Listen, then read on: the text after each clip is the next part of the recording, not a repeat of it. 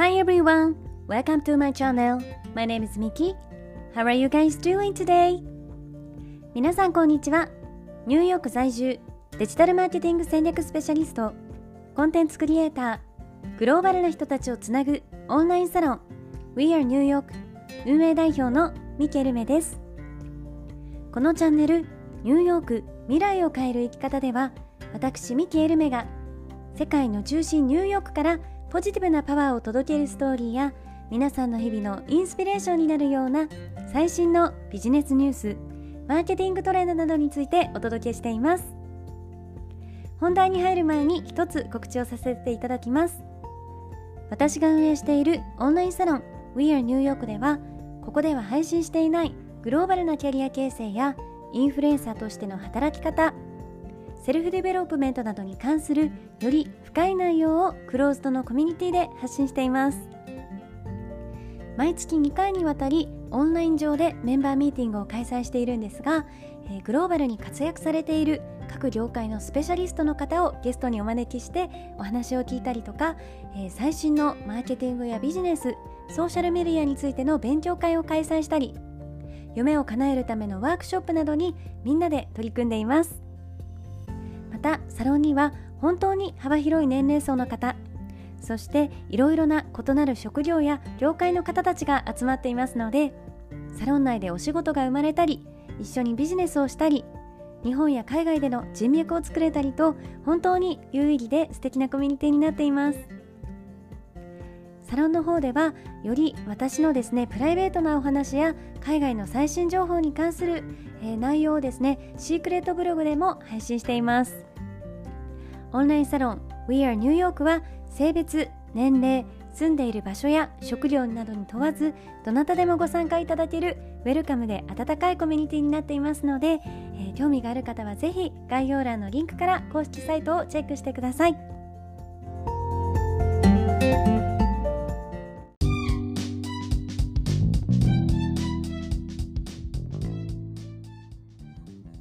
皆さんおはようございます、えー、本日もいかがお過ごしでしょうか？今日は金曜日ということなので、えー、あと1日頑張ったら週末でも迎えると思いますので、えー、今日も1日頑張っていきましょう、え、今日はですねニューヨークでの暮らしが合う人と合わない人の違いというテーマでお話をしていこうと思います。これはですね結構実はいろいろな方から、え前からインスタグラムの質問コーナーとかでいただく内容なんですよね。えー、なので今日はですねどういう人が、まあ、ニューヨークっていう街と相性が良くて、まあ、逆にどういう人がちょっと合わないかなっていうのをですね、まあ、私なりの考えでお話をさせていただこうと思っています。ちなみに皆さんはニューヨークっていう風に聞くと、まあ、どんなイメージが湧いてきますか？ニューヨークをテーマにした映画だったりこう海外ドラマを見ていても分かるようにきっと、えー、いろんな人種の人がこう隣り合わせに住んでいて街自体にスピード感があり、え活気がいつも溢れている街っていうようなイメージがあるんじゃないかなと思います。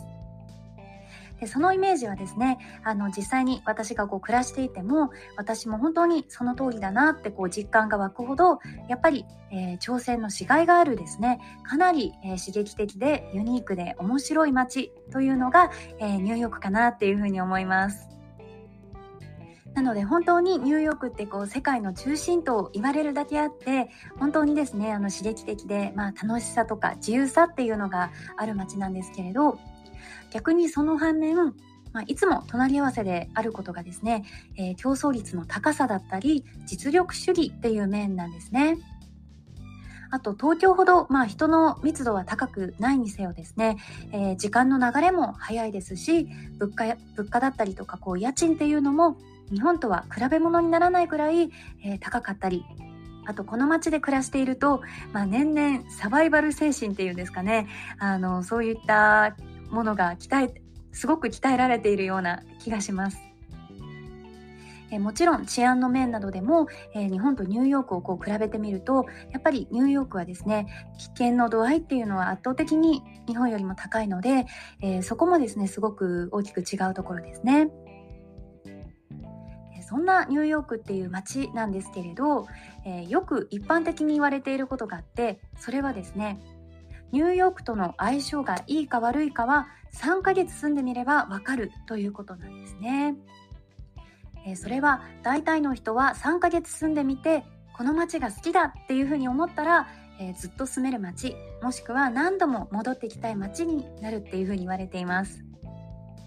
逆に、えー、ニューヨークに3ヶ月住んでみて合わないなとか、えー、日本での生活が恋しいなってもし感じるようであれば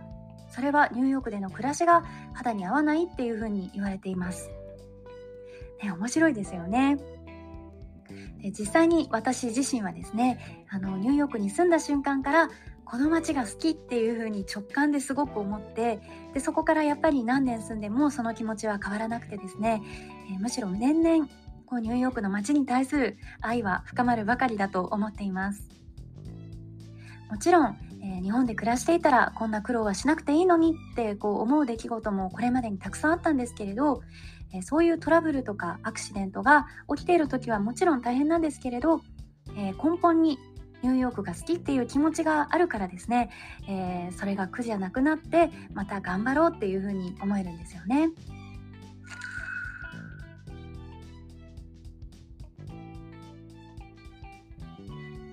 えそれではニューヨークでの暮らしが合う人と合わない人の決定的な違いは何かというと、えー、ニューヨークが合う人は小さいことを気にしない人そして前向きな人、えー、ちょっとしたトラブルにも動揺しない人かなっていうふうに思っています。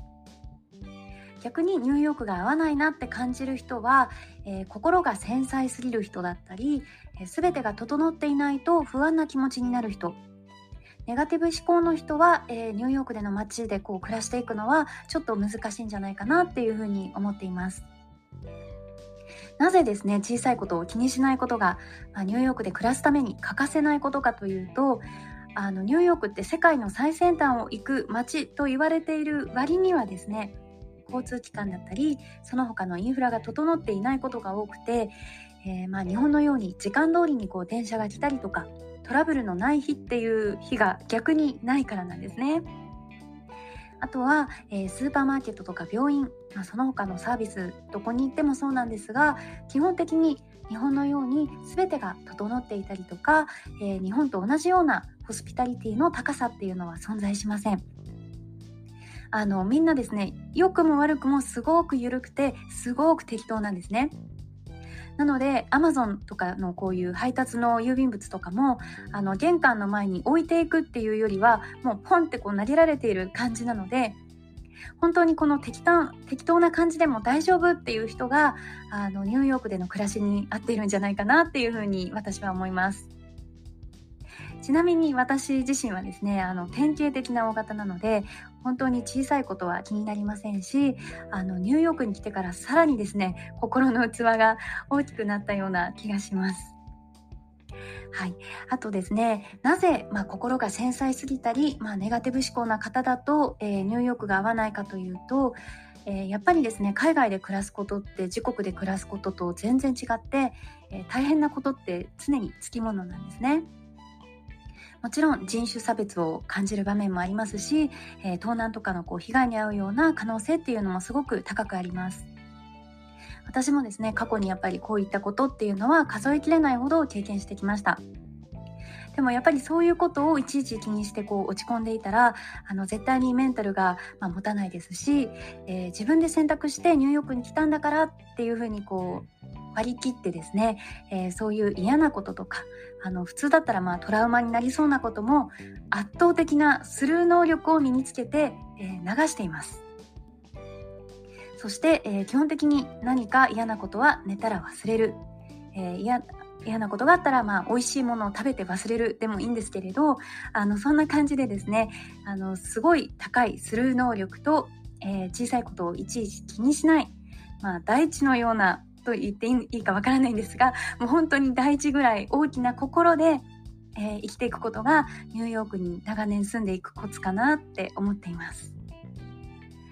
あとはですね、えー、本当にまあ悔しい思いをしたりとかもうダメだってこうくじけそうになった時私はですねいつも、えー、ブルックリンブリッジにあるダンボっていうエリアがあるんですけれど、えー、そこに行ってキラキラこう輝いているマンハッタンの街を、えー、見に行きますそうやって、え、輝いている街を見るとですねいつもこうニューヨークに初めて私自身が来た日のことを思い出してよしまた頑張るぞとこう自分にですね気合を入れ直せるんですよね。はいということで今日は、え、ニューヨークでの暮らしが合う人と合わない人の違いについてお話をさせていただきました。今日のエピソードが少しでも面白かった、ためになったと思っていただけたら、ぜひフォローやライクで応援していただけると嬉しいです。それでは皆さん、えー、今日も一日どうか楽しい日、そして、えー、楽しい週末をお過ごしください。Thank you for listening. See you next week. Bye.